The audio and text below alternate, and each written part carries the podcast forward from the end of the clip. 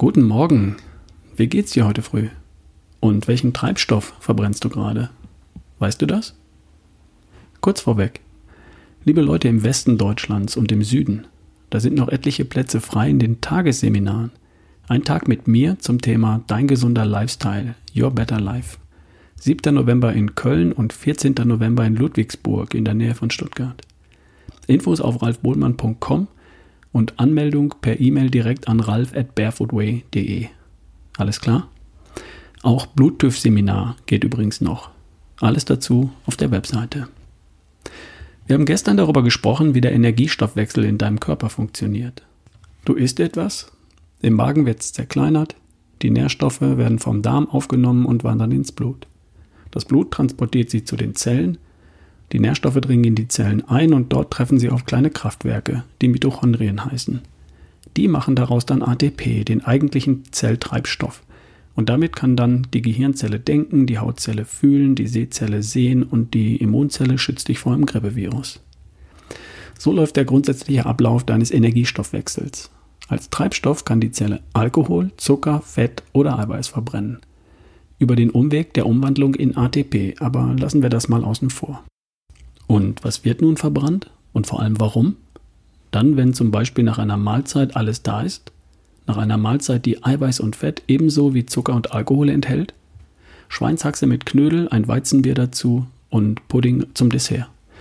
Da ist alles drin. Eiweiß, Fett, Zucker und Alkohol. Du kannst dir leider nicht selbst aussuchen, was dann da jetzt verbrannt wird. Das entscheidet die Zelle für dich. Und sie geht immer in der gleichen Reihenfolge vor. Wenn im Blut vorhanden, wird immer erst der Alkohol verbrannt.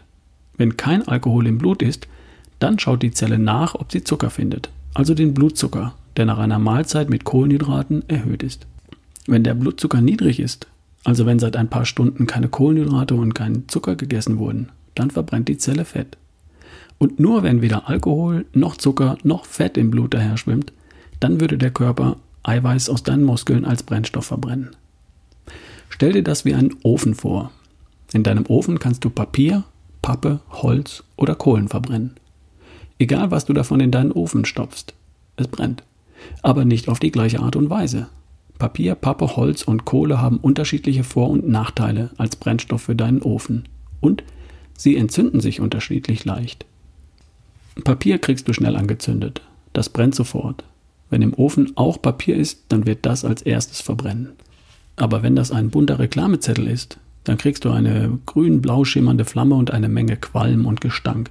Und die Flamme ist auch schnell wieder aus. Pappe hält schon etwas länger, macht auch nicht ganz so viel Qualm und die hast du auch noch recht fix angezündet. Pappe würde verbrannt sein, noch bevor Holz oder Kohlen verbrannt sind, richtig? Aber richtig lange bleibt der Ofen allein mit Pappe auch nicht warm. Brennholz ist da schon besser. Brennholz ist etwas schwieriger anzuzünden als Pappe oder Papier. Aber wenn es erstmal brennt, dann brennt es gut und lange. Bis Kohle brennt, dauert es eine ganze Weile, aber dann erzeugt Kohle stundenlang wohlige Wärme und verbrennt dabei sauber und ziemlich rückstandsfrei. Wenn du an, am Abend den Ofen mit Kohlen anheizt, dann ist er am Morgen immer noch heiß. Prima. So soll es sein. Und so ist es auch mit den Brennstoffen in deiner Zelle. Alkohol ist wie ein bunt bedruckter Reklamezettel. Das wird im Ofen sofort in Flammen aufgehen. Stinkt aber ziemlich. Du würdest nicht auf die Idee kommen, einen Ofen daheim mit Reklamezetteln zu heizen. Keine gute Idee. Alkohol ist ein Zellgift und damit auch kein geeigneter Brennstoff für deinen Ofen.